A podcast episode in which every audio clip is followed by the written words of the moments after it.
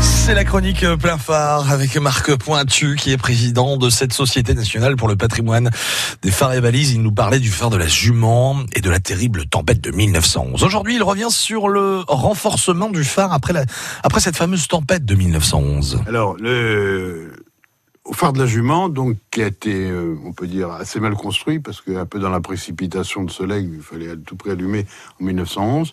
Par la suite, euh, tout le monde a craint pour la survie du phare, parce que chaque fois qu'il y avait du gros temps, et c'est assez fréquent dans le coin, euh, en hiver, eh ben, le phare tremblait très fortement. Donc, il a été décidé de conforter la base. Donc, on a construit sur, autour de l'embase du phare, une espèce de plateforme, une espèce de renfort. Ça a été mieux, ça a amélioré la tenue du phare, mais ça n'a pas été définitif, parce que le phare continue à trembler toujours.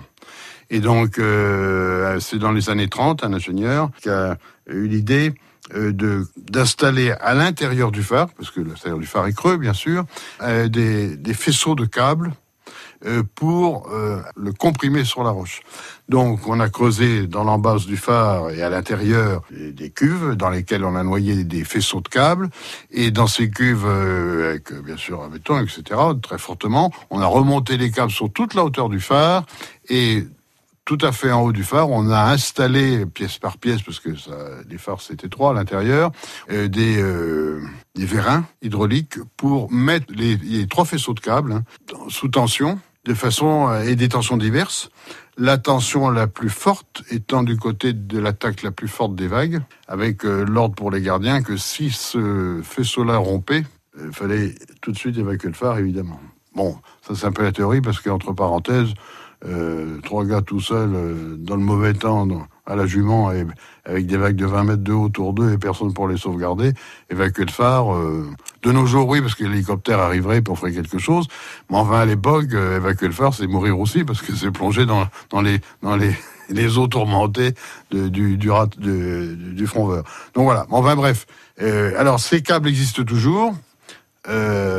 Simplement, ils sont pas dans un acier de la qualité qu'on offre aujourd'hui. On sait que certains sont euh, oxydés.